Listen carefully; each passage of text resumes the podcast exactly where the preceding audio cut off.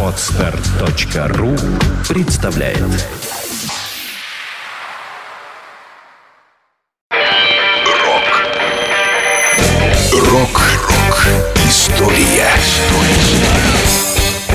Сегодня 3 июля. В этот день в 2000 году на первую строчку хит-парада Великобритании взлетела пластинка «Alone with Everybody» английского музыканта Ричарда Ашкрафта. Это случилось ровно через полгода после того, как прекратила существование его группа The Verve, ставшая одним из самых заметных и влиятельных коллективов британской рок-сцены 90-х годов.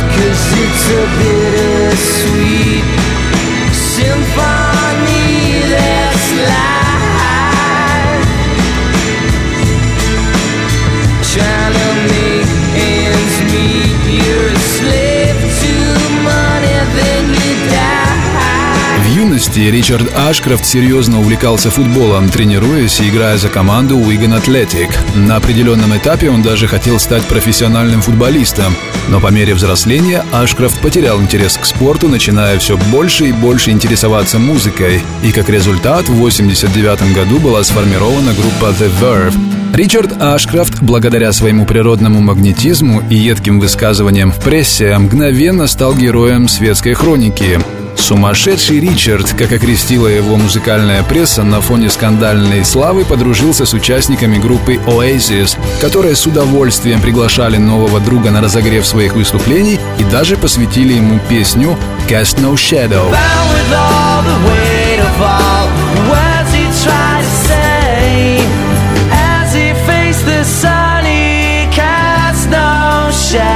Shadow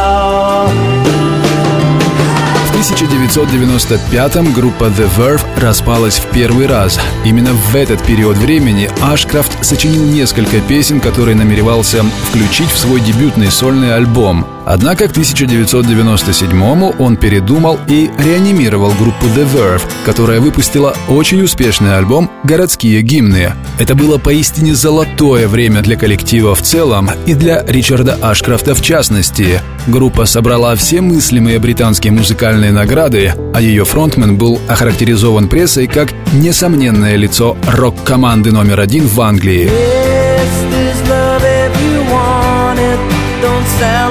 sun.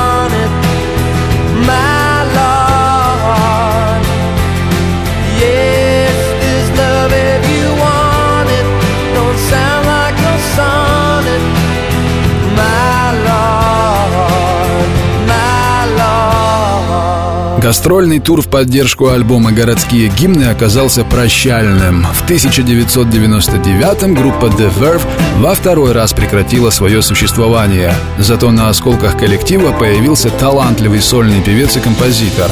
Летом 2000-го Ашкрафт представил свой первый самостоятельный дебют «Alone with Everybody».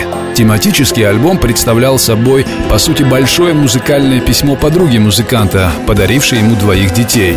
В том же 2000-м устроители церемонии Mercury Music Prize выдвинули пластинку Alone with Everybody на соискание премии в номинации «Альбом года».